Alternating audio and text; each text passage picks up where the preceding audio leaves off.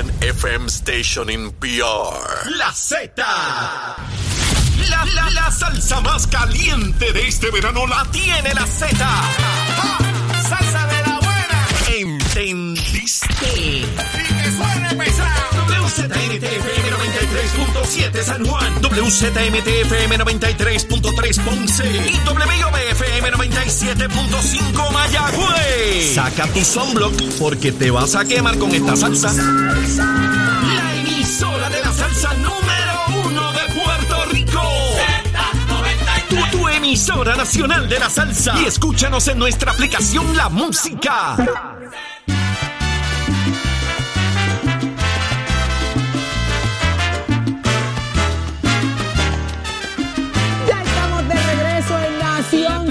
Son las 7, 7 de la mañana. Arranca una nueva hora repleta de información, mucho, mucho contenido y usted nos escucha a través de Z93, 93.7 en San Juan, 93.3 en Ponce y 97.5 en Mayagüez. Yo no sé si llorar o reír.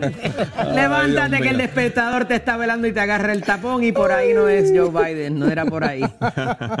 Ay, yo no sé si llorar o reírme, lo Se fue digo. por donde no era. Dios. Mira, lo digo entre serio y, y, y risa, pero lo vamos a hablar más adelante. Sí, seguro que sí, eso hay que hablarlo. Tenemos que son- hablarlo. Son increíbles. Estamos hablando de- del presidente Joe Biden, señores. Esto es serio, esto es bien, bien delicado, bien, bien delicado.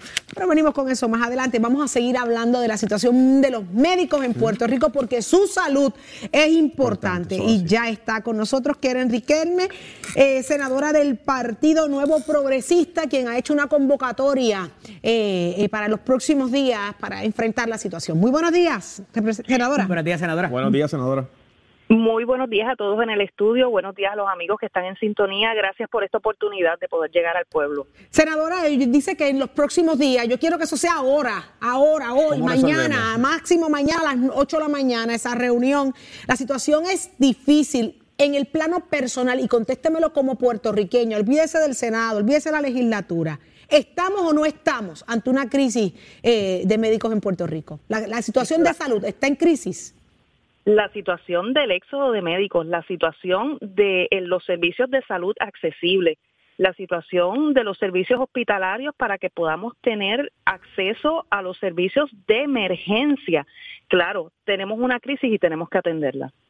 Qué bien. Senadora, hasta ahora, eh, decía ahorita más temprano que eh, hay un asunto de voluntad, ¿verdad? Y de que alguien quiera tomar esos trabajos o, retomar esa, esa situación, pero para eso tiene que haber las condiciones propicias. Hasta ahora, ustedes como legisladores, ¿qué han identificado para que esas plazas de trabajo puedan ser atractivas y las personas eh, decidan eh, optar por eh, quedarse aquí en Puerto Rico y atender a los pacientes de Puerto Rico? Sí, mira, eh, yo he estado hace días, yo he estado tratando este tema. A mí me preocupa muchísimo. Me preocupa que esto no es único de Puerto Rico. O sea, esto es algo primero que, que tenemos que ver. Otros estados, otras jurisdicciones tienen el mismo problema de reclutamiento que tenemos nosotros. Obviamente ellos pueden pagar más, obviamente ellos tienen otro tipo de servicio que eh, cuando lo comparamos a- al, al todo de lo que está pasando en Puerto Rico, pues quizás no podemos competir tú a tú. Pues precisamente por eso es que yo hago esta convocatoria, esta mesa de diálogo, para que nosotros podamos sentar a hablar, porque pues yo sé que los diferentes grupos levantan sus voces todos con sus reclamos únicos, porque no son solamente los médicos, tenemos los técnicos quirúrgicos, los enfer- las enfermeras, tenemos los laboratorios, tenemos los dentistas, o sea, todos tienen sus reclamos y son reclamos justos. Pero eh, un paso más allá de escuchar los reclamos es sentarnos a hablar y escuchar qué es lo que no se ha hecho hasta ahora, dónde podemos mejorar. Tenemos legislación que se ha hecho eh, de hace ya varios cuatrenios atrás, no es suficiente. Por lo tanto, el aspecto económico es solamente una parte eh, en cuanto a lo que el médico recibe, ¿verdad? Su paga, es una de, los- de las razones primordiales, principales por las cuales ellos se van de Puerto Claro, hay Rico. aspectos contributivos, hay aspectos también de las condiciones quizás de, de los hospitales, de, de- de- de los, eh, ¿verdad? De, de- de los mecanismos y las herramientas que tienen alrededor, de esas ayudas que se pueden conseguir también, eh, eh, que, que no tenemos ese personal de las salas de emergencia. O sea, hay, hay- hay, hay cosas que se pueden legislar, pero al final del día van a recaer en que alguien lo quiera hacer. Claro, eh, yo entiendo que esto es un aspecto multifacético. Vamos a tener que mirarlo desde en, en este aspecto específico de los médicos, de la fuga de los médicos y de los médicos especialistas, tenemos que mirarlo micro, no macro, porque es una emergencia que tenemos. Pero en cuanto al sistema de salud global, vamos a tener que mirarlo macro en vías de poder reformar y poder tener una visión donde Puerto Rico sea un lugar donde los médicos quieran regresar, primero los que se fueron a, a trabajar, a ejercer aquí en su isla, y que podamos traer más especialistas y que podamos tener los mejores servicios médicos comparados con cualquier otro estado.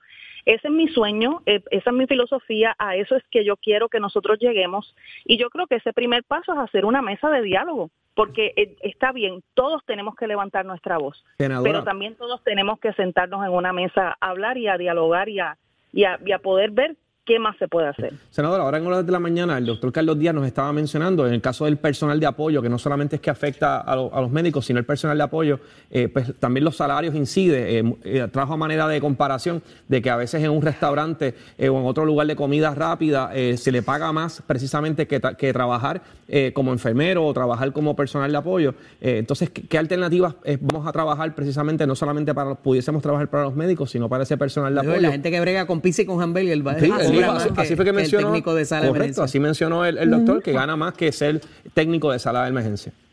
Claro, porque eso sucede cuando tenemos las prioridades invertidas. Cuando ustedes miran qué es lo más importante para un ser humano, para un pueblo, es la salud. Todo lo demás es secundario. Si tú no tienes salud no puedes comer, si tú no tienes salud no puedes trabajar. Entonces tenemos que ponerle es- ese punto al ahí, como yo digo, hay que ponerle el cascabel al gato. Y hay que eh, nosotros decir, ok, la salud es nuestra prioridad. Vamos entonces a enfocar todos nuestros esfuerzos en mejorar los servicios de salud en Puerto Rico. Yo creo que es lo primero que tenemos que hacer, reconocer cuál es el verdadero problema y cuál es la prioridad. Y como digo, tenemos otros problemas en Puerto Rico, al igual que en otros estados, pero tenemos que aclarar cuál es nuestra prioridad. Y yo pienso, y pienso que todos los que tenemos vida debemos estar de acuerdo que la salud es lo primordial. Por eso es que tenemos que sentarnos a ver qué alternativa, y como digo, es algo multifacético. No son solamente los salarios, son los sistemas de apoyo, son las tarifas, son las aseguradoras, Los son equipos. muchísimas cosas. Es todo, todo. Entonces, tenemos que crear eh, eh, un, un lugar en Puerto Rico que sea amigable, que sea eh, eh, eh, propenso a que cuando alguien menciona Puerto Rico, diga, en Puerto Rico hay buenos sistemas de servicios de salud y yo creo que sería irresponsable hablar de un turismo médico si nosotros no podemos ni siquiera atender correctamente a nuestra población, que sabemos que cada día la demografía va en avanzada hacia el adulto mayor que no es lo mismo cuando teníamos 15, ahora pues necesitamos, ¿verdad? Un poco más de cuidado, especialistas y, y personas que Sen- van a hacer una cita con un especialista y se tardan un año en conseguir una Eso cita. es así. Senadora, luego entonces de esta mesa redonda, ¿cuándo, eh, ¿cuál debe ser entonces el resultado luego entonces de esta mesa? ¿Entiende usted que se va a estar presentando usted legislación próximamente para tener este asunto? Pues mira, cuando hablamos de legislación y cuando hablamos de una emergencia, a mí me gusta separar las cosas, porque la legislación muchas veces es, es mucho más lento el proceso. Se quieren Lentísimo. hacer vistas Sí, y, y de hecho está hecho así, eh, está, está diseñado para que sea así, para que el pueblo tenga participación. Entonces, por eso es que yo quise hacer esta mesa redonda, porque hay otras cosas que se pueden hacer mientras se trabaja con la legislación, mientras se trabaja en enmendar leyes o en hacer ¿verdad? proyectos de ley nuevos, pues podemos entonces ir en un diálogo y decir, mira, quizás tenemos un aspecto burocrático que podemos eliminar.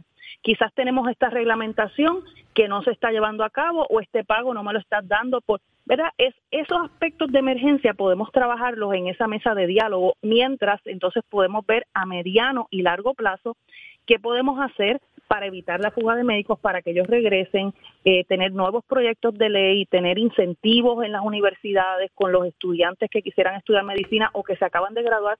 Hay muchas cosas que se pueden hacer, pero lo primero que tenemos que hacer es tener buena voluntad de sentarnos en una mesa, de mirarnos a la cara, de hablar, de negociar, de ser honestos y sinceros en un, en un, un tema que tiene que ser transparente. De hecho, esta mesa va a ser el viernes 12 de agosto a las 10 de la mañana y va a estar abierto a la prensa y, va a ser pues específicamente para estos grupos citados. Luego vamos a tener para otros grupos, entiéndase laboratorios, dentistas, o sea, to- todos los componentes de salud vamos a ir reuniéndolos poco a poco, pero esto va a ser un proceso abierto, transparente y donde tenemos que ser honestos, sinceros y en lo que se ha estado haciendo mal, corregirlo.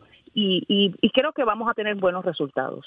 Me indica producción, eh, senadora, que ahora mismo hay una manifestación que se está dando en Centro Médico, precisamente, eh, de, de personal reclamando eh, justicia salarial y mejores condiciones de trabajo. Es impresionante escuchar al doctor Carlos Díaz, como bien dice el licenciado, decir algo tan contundente y tan, tan claro, una, una comparable tan precisa, que los fast food en el país están pagando mejor por hora que lo que están recibiendo lo- los técnicos allá, los enfermeros en el sistema, en el sistema de salud. Así que, Keren, la felicitamos de verdad por la iniciativa de esta mesa redonda, velocidad, agilidad en el proceso, que veamos resultados.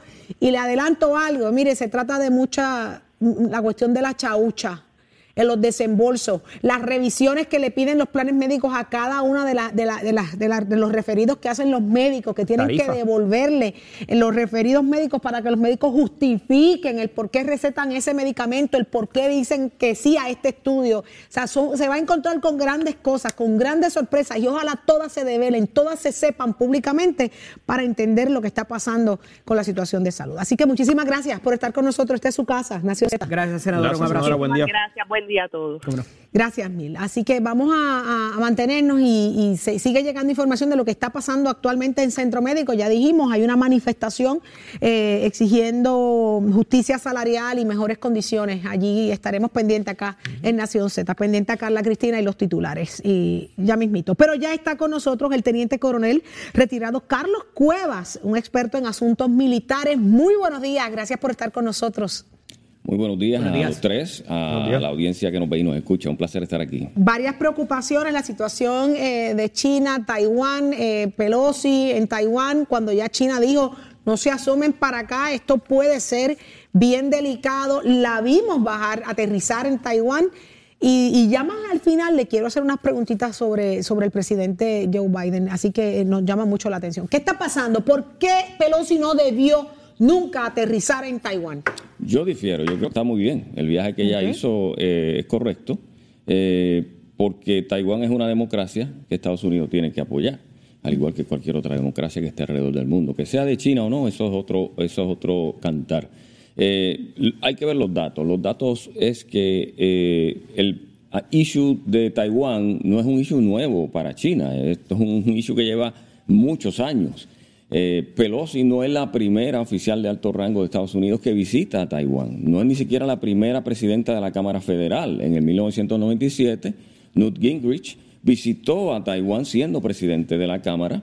Eh, ha habido delegaciones congresionales de distintos tipos eh, yendo a Taiwán y China no ha tenido grandes problemas. ¿Y la amenaza entonces? ¿Por qué la amenaza de Ahí China de que esto es de alta sensibilidad, Correcto. su presencia El- allí? Entonces esa es la pregunta que todo el mundo se hace. Si las condiciones son similares a lo ocurrido anteriormente, ¿por qué la reacción es distinta? Pues no hay que mirar a Pelosi, Pelosi no es la causante, hay que mirar dentro de China y qué está ocurriendo dentro de China.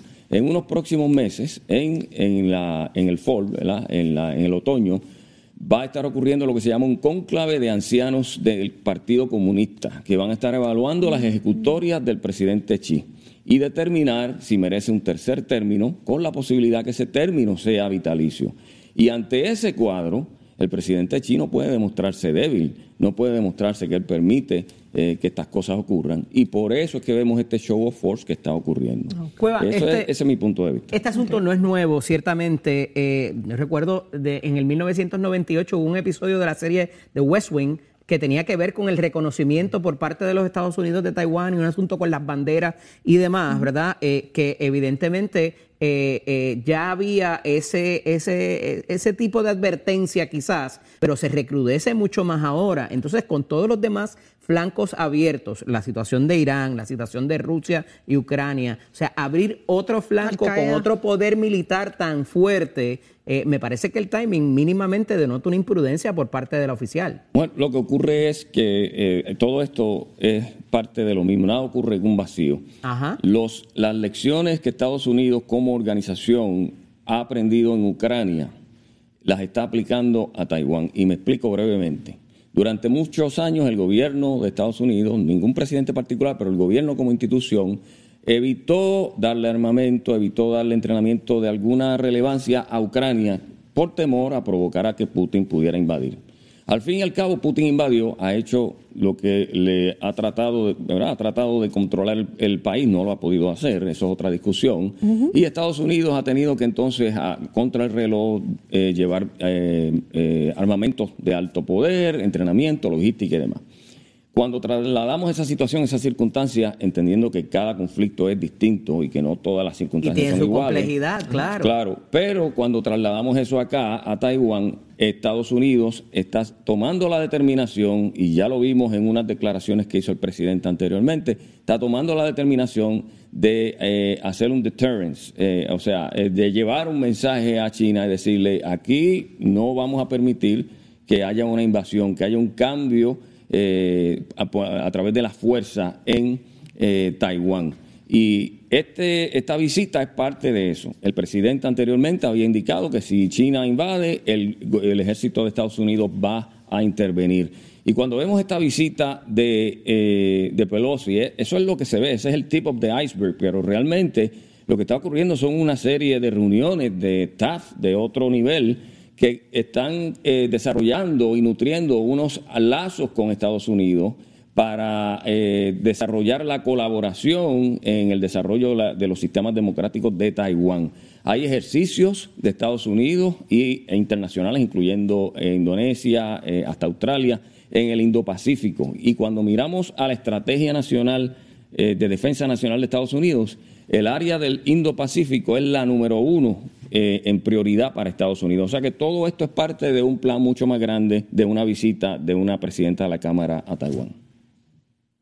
O sea, que usted entiende que entonces esta, este movimiento de, este caso de Pelosi o de Estados Unidos es, siendo proactivo, previniendo quizás lo que ocurrió en Ucrania de alguna manera. Correcto.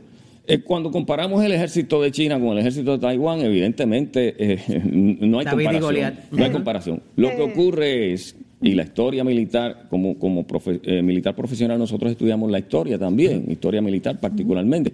Y la historia militar está llena de, de ejércitos disímiles, ¿verdad? Que se enfrentan. Y lo que ocurre es cuando el ejército menor se enfrenta al ejército más poderoso, se convierte entonces en un eh, conflicto asimétrico, donde ya no hay un frente de guerra, sino donde el soldado se, se mezcla con la sociedad civil y pelean como una sociedad civil no necesariamente en un frente, no necesariamente con un uniforme. Y eso es la, esa sería el enfrentamiento que ocurriría en Taiwán. Pues no sería el tiempo, pero eh, eh, hubo una expresión recientemente de un alto oficial de política pública que decía que estamos a ley de un malentendido para entrar en una guerra nuclear. ¿Qué, qué reacción le merece? Sin duda, la presencia de las armas nucleares, Estados Unidos y Rusia son los que más armas nucleares tienen en este momento en Ucrania. Eh, el presidente Putin cada vez que tiene la oportunidad hace alarde de su arsenal eh, nuclear. Eh, en una guerra nuclear nadie va a ganar. la preocupación verdadera que viene a, partir de esas manifestaciones de Gutiérrez, que es el de las Naciones Unidas, es la falta de atención a los detalles que ha demostrado el ejército ruso que está a cargo de uno de los arsenales nucleares más grandes del mundo, cuando vemos que no tienen ningún tipo de, eh, control en la manera que disparan sus misiles regulares.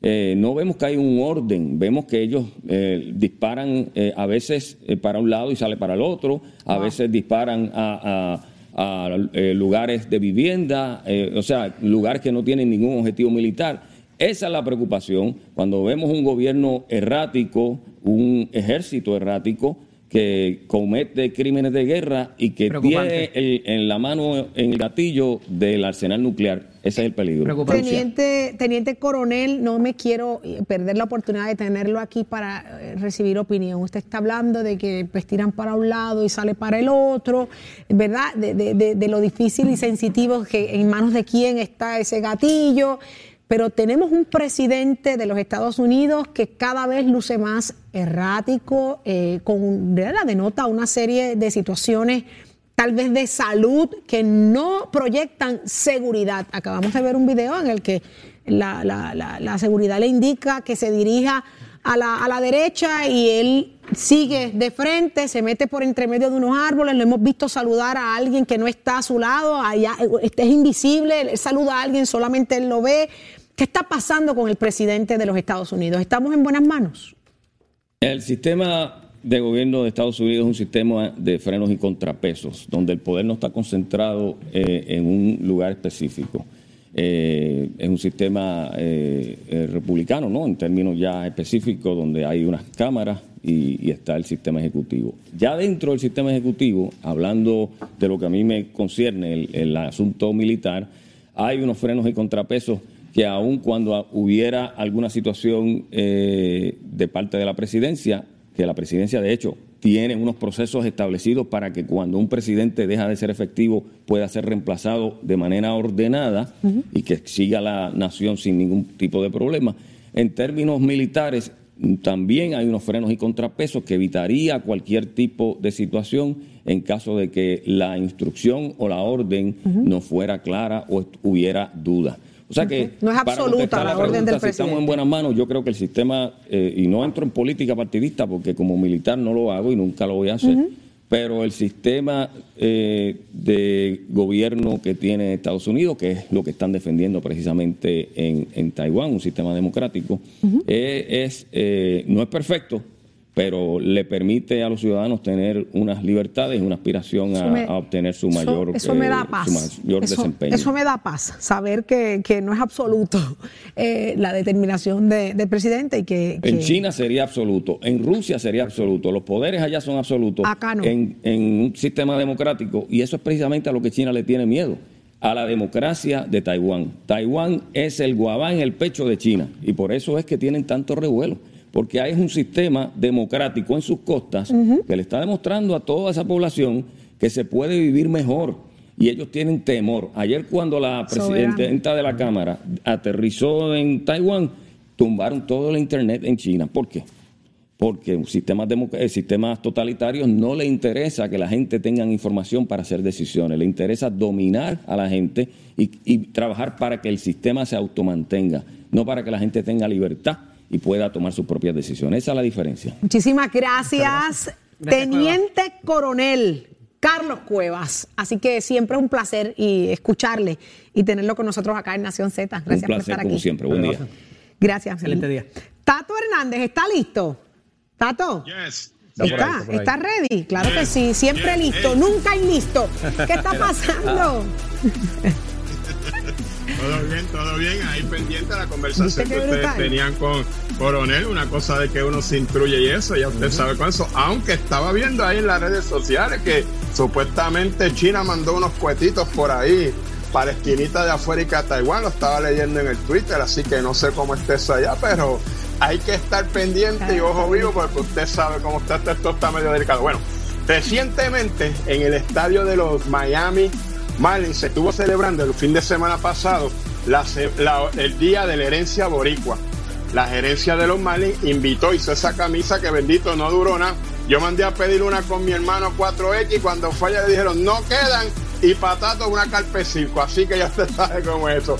Pero la verdad que fue tremendo juego, estaban jugando los Marlins de Miami contra los Mets de Nueva York y la gerencia de los Marlins invitó a la junta de directores del béisbol de Puerto Rico, que son los dueños, para que hicieran un lanzamiento de honor, que ahí los tenemos en pantalla. Ese que está tirando ahora es el dueño del propietario de los criollos de Caguas, don Raúl Rodríguez. Estuvieron ahí también participando Juan Carlos Ramírez de Mayagüez, mi hermano Javier Hernández, que es de los gigantes de Carolina, Carlos Higuina de Santurce y Oscar Mila de Ponce. También estuvo con ellos sus familiares esposas, Iván El Poch Rodríguez, porque la, liga parece que quiere hacer unos cambios también en cuanto a la imagen en Puerto Rico y están hablando con Iván Rodríguez para que los ayude en unas cuantas cositas ahí que ya yo las sé, pero más luego pues tenga, tendré el permiso para decirle, así que estén pendientes que esta temporada de Puerto Rico a nivel del béisbol de aquí de Puerto Rico, la Liga Roberto Clemente del béisbol profesional, viene candente, viene picante, viene muy buena, viene con mucho partido y viene con grandes peloteros que van a estar diciendo presente aquí, porque acuérdense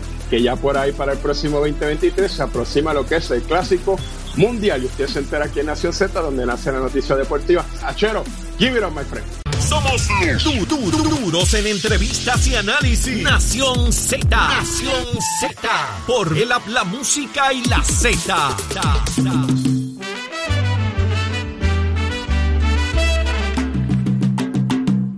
estoy escuchando, eh, señores, como acaba de salir en este momento información de que, eh, espérate, Leo, Leo Díaz acaba de llegar. Ya mismo yo le voy a mostrar algo. Pero me están informando, permítanme un momento, ok, me dicen que hay dos policías que resultaron heridos ahora mismo, ahora mismo, mediante persecución. Esto está ocurriendo ahora mismo en Toa Baja. Esto acaba de, ocurrir, señores bastante cerquita, balacera de carro a carro, dos policías heridos de bala en medio de una persecución. Señores, este, esto está difícil, está difícil complicado. y el trabajo que riesgo que hace la policía, que todos los días sale a la calle y no sabe, ¿verdad?, que se va a encontrar y y los ciudadanos, obviamente que ocurren horas de la mañana, de tapón, tráfico. Fíjate que es inescapable hablar acerca de eh, también otro, otra noticia que se reseña en los periódicos de hoy, que es que el, director del FBI cumple un año en su puesto. y, es inescapable, digo, porque eh, dentro de todos los operativos que se llevan a cabo, siempre queda una una, una estratagema o una, una organización, un vacío. en esas organizaciones en lo que es la estructura de cada una de ellas y provoca muchas veces este tipo de situaciones, no las, las de, de, carro a carro, pero lo que es el, eh, asesinato por encargo.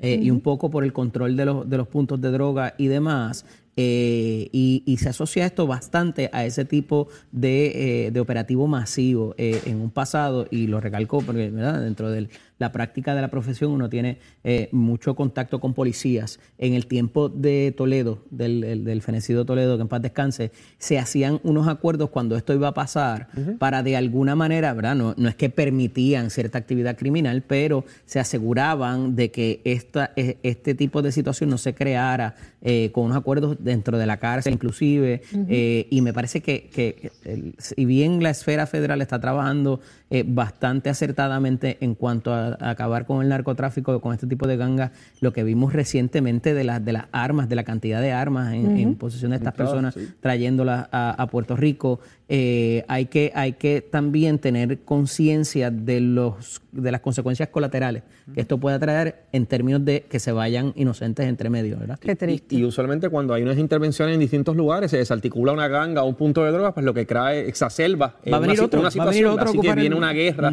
precisamente por la ocupación y vemos también estas situaciones que ocurren a plena luz del día, eh, mientras la gente está, llevando a esas personas a trabajar o yendo a trabajar o a sus niños a algún cuidado a la escuela y esta es la circunstancia. Así que es muy lamentable, hay que estar pendiente entonces con esa información que, fue lo que ocurrió en ese Mucha salud a esos dos agentes, protección, ¿verdad? Que, están ahora mismo impactados por, ese código de honor que existía de no las viejitas, no los niños, no, en, horas en lugares públicos, en lugares públicos, correcto. Ya se ha perdido toda esa situación. Hace falta quienes se atreven a, reactivar esos códigos en pro de la sociedad, pensando en que también tienen familiares, en que jamás perdonarían que eso le ocurriera a uno de los suyos todos vivimos con, con, esa preocupación de que eso nunca nos pase. producto de esa desorganización que se crea, porque a la que haya alguien que ya esté más o menos pues diciendo, mira, estas son las reglas, ¡pum!, lo tumban. Entonces, el próximo que viene no necesariamente tiene el Y lo otro, está, está, aumentando la incidencia de tiroteos con la policía, algo que también que por un tiempo era, no es que no se daba, pero como que está corriendo de manera recurrente. Y tenía otra consecuencia que ahora no la estamos viendo. Y la, entonces esa, esa, figura de la policía, que era una autoridad de respeto, también se está perdiendo. Y lo hemos visto en sin número de ocasiones que ¿verdad? han matado distintos policías eh, y es lamentable eh, también esta situación que está ocurriendo con la policía. Es muy triste. Y la reducción de oficiales también, los que han decidido retirarse, los que han decidido renunciar porque saben que la situación en la calle está dura. Eh, así que no, no con esto le estamos dando ¿verdad? La, la, libertad a, la calle, pero sí que, tenemos una fuerza que está, está sufriendo mucho también. Ahí están, están muy preocupados por su trabajo. Pero mire, estábamos hablando, ¿verdad? Como bien mencionamos, la situación de Joe Biden. Entonces yo quiero que compartamos ese vídeo. Eh, Eddie, lo tenemos, producción, el vídeo donde se ve... lo facilité del minuto 6 al minuto 32. Ahí está. Bajó el helicóptero, ahí lo vemos al presidente camino. Lo adelantamos porque es un poquito más largo, concentramos la parte importante. Él va camino a la entrada de... Eh, le habían hecho la indicación de que tenía que doblar a la derecha en este caso y él sigue por las matas, siguiendo a la ah. gente eh, a lo mejor iba a prender el barbecue. Del servicio secreto. iba a prender un barbecue, iba a hacer algo en la terraza. Ah, mira, sigue por allá. Ahí se encontró con, con, el agente, ¿verdad? Y le está diciendo, eh, haciendo entrada. Entonces pareciera un video normal, pero no lo es, señores. Y este se suma a la cantidad de vídeos que se están. Eh, ahí indica que es por esa área, ahí le indica por esa área y. Ajá, ahí le- ok, usted que está escuchando, tenemos que, decirle que entre a la aplicación La Música para que vea este video que, que- que demuestra lo que estamos Ese es hablando. Joe Biden, no es Leo Díaz, ¿saben? Ese es Joe Biden. Joe No es Biden, Leo Joe Díaz. Biden. Pero, que va por, la- pero por el jardín para adentro. Esto se suma a, la- a las veces que hemos visto un presidente terminar un discurso eh, y se voltea a saludar a alguien por protocolo y no hay nadie. Eh, lo hemos visto como Por poco se lee goliza por las escaleras del avión. bicicleta, corriendo bicicleta, cómo se cayó, cómo Le- Lee lo que le pongan al frente, porque lee, lee el teleprompter con los signos de exclamación, lee todo. Recuerde todo. repetir esto y él, Y le él lo recuerde lee, repetir exactamente. esto. Y ahora yo pregunto, eh, ¿estamos ante un presidente difícil de, de- de dirigir, de controlar, porque es una persona que es lo que él diga y punto? Porque yo pudiera hasta llegar a pe- pensar eso para tratar de, ¿verdad?, de entender un poco. Eh, Lo más preocupante es que la, la propia eh, vicepresidenta está escondida. La, Sí, la- se ve. la- La la traen es- en una que otra actividad. Ayer estuvo en una actividad que tenía que ver con el cambio climático en Florida, en una de las Pelosi estaba universidades. en Taiwán. Pero, eh, ¿verdad? Tampoco se ve que haya otra una figura fuerte que tú digas. autoridad. ¿verdad? Pero Correcto. será de la En el caso de, por intencional. ejemplo, George Bush, hijo, que decían que no era una persona muy inteligente, pues tú tenías un, un vicepresidente en la figura de Dick Cheney que era Imponente un de la caballo y que autoridad, una experiencia política y, y- y de, de seguridad, hasta de seguridad El otro día vi una nacional intensa. serie entonces, pues, uno, una cosa complementaba a la otra. El otro Pero día, aquí una no parece película. haber eso, ni tan siquiera la percepción. No, eh, correcto. ¿y, y qué va a pasar entonces? Y, y no solamente eso, en la situación de Taiwán, cuando entonces Nancy Pelosi va, eh, entonces en este caso Taiwán, las expresiones de él fueron bien parcas, como que pues, yo no puedo hacer nada. Eh, lució inclusive como que no es el líder del, porque él es el presidente del Partido Demócrata. Demócrata, así que Nancy también es demócrata, así que él pudo él como parte, si no estaba de acuerdo como, como presidente y como presidente del partido, pudo haber Lleva hecho casi un llamado. mes positivo con COVID también. Volvió otra- a dar positivo. otra- se continúa dando positivo. Y entonces se lacera la figura del presidente en términos de esa fortaleza que debería eh, percibirse y proyectar. Pero esto es importante porque ahora, inclusive con su propia legislatura, está expuesto a perderla.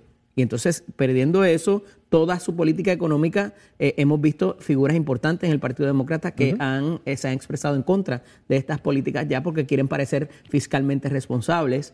eh, y, y- y el saldo que esto pudiera tener eh, político para el Partido Demócrata en los cuerpos legislativos y para la Casa Blanca en el 2024 y cómo esto pudiera ser un yo se los dije de, de- de- de- de Donald Y Trump. Una pregunta, una pregunta. La figura de Kamala eh, no, en cierto modo, no, no satisface, ¿verdad? La- a los demócratas como para verla como la esperanza eh, en lo que queda de cuatrienio y enderezar las cosas. No es la ¿O- percepción que no? existe. Siempre la figura del, vicepresidente se entiende que es decorativa, pero de acuerdo a la experiencia que traiga, eh, por ejemplo, tú tenías un Mike Pence que le hizo, le llegó a ser eh, contraparte al presidente Trump. Entonces, los vicepresidentes que han habido hasta la fecha, casi todos han tenido algo en la bola, con muy contadas excepciones, para propósitos de poner a funcionar a la nación en caso de que el presidente no es disponible. Pero con estas deficiencias que ya tiene el presidente en su primer mandato. o sea, Kamala es para estar. Y, y que, y que se van a exacerbar aún más, como mencionas, una vez la Cámara pierdan obviamente en el Congreso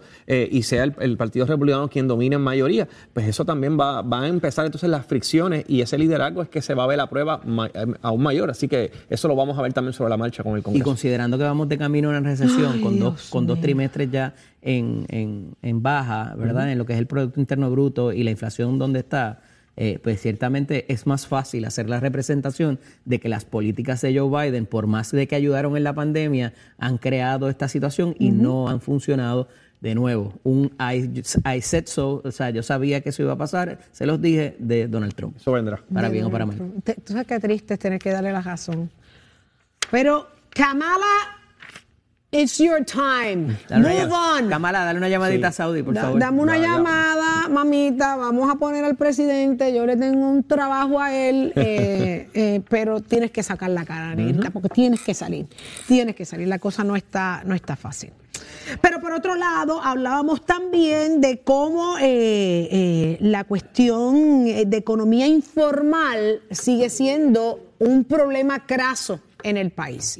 Eddie, ¿qué está pasando? Mira, ciertamente la economía informal de ordinario se, se identifica con lo que es el narcotráfico y no es solamente eso. O sea, es eh, gente que vende algún producto y no lo reporta y se va por debajo del, radar. Yo recuerdo, eh, ¿verdad? En mi formación cuando estaba trabajando para, para una industria donde había financiamiento el renglón de dinero extra que la persona generaba llegó a ser en un momento dado mayor que las cantidades reportadas como salario. Y es lo que, lo que representa este titular, donde ya esa cantidad excede por mucho lo que las personas eh, reportan y participan en eh, lo que es la economía formal, ya sea por un trabajo, por servicios profesionales o lo que sea, que sí se reporta. Entonces lo vemos en lo que hablábamos recientemente de las compras de artículos de lujo ya sea eh, cosméticos, ya sea prenda, eh, carros, botes, aviones, todo lo demás, que de algún, de algún sitio está saliendo esta, esta cifra y no necesariamente están insertados pagando contribuciones. Ah, que tenemos unos recaudos envidiables ahora mismo eh, y que Hacienda tiene una cuenta con 10 mil millones de pesos ahí sin tocar, perfecto, pero más adelante vamos a confrontar otros problemas y me parece que el secretario de Hacienda particularmente, que es reconocerle que ha sido sumamente efectivo en identificar estos nichos donde se ha estado evadiendo eh, contribuciones por, por años, eh, por décadas, este, y con la, ayuda de la tecnología esto ha provisto para ello.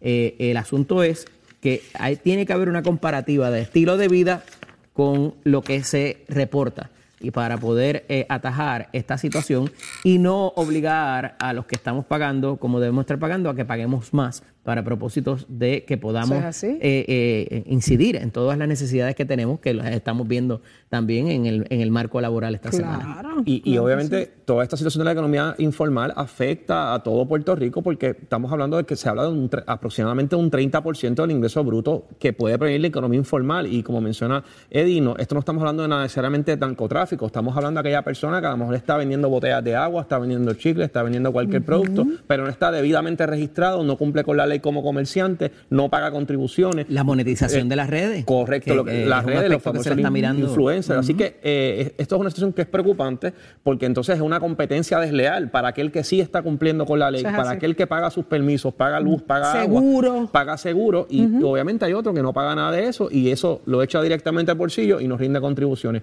Y obviamente pues afecta también los servicios que puede dar el gobierno porque si ese dinero no entra son menos servicios y menos dinero disponible para pagar quizás aumentos como hacen falta ahora empleados públicos u otros servicios. Ahí está, señores, es una realidad que nos arropa en Puerto Rico. Pero, Eddie. Estás, estás con el habla música y Z93 en Nación Z.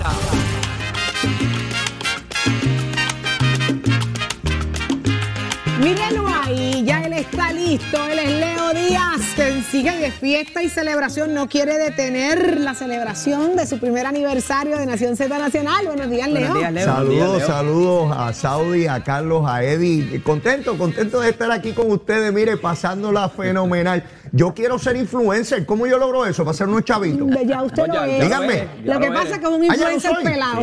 Ah, no, pero si lo soy, no están llegando los chavitos. yo ah, quiero los chavitos. Pero influencer es... y, tiene que rendir, que, que ah, ah, no, no, no, yo siempre rindo. Siempre tiene rindo. Que rendir, tiene que rendir. si no me pelan, mi hermano. No, no, no, yo tengo que rendir y voy preso. No, yo no quiero ir preso. No, no, no, no puede ser. La libertad es lo más maravilloso. Este asunto de los tiroteos de carro a carro se ha convertido en una epidemia aquí. Estos muchachitos, que son jovencitos, cuando yo me criaba. Eso era imposible. Habían unos códigos en los puntos de droga y usted no podía hacer ese tipo de cosas de, matar a los familiares, a niños, a mujeres. Es una barbaridad.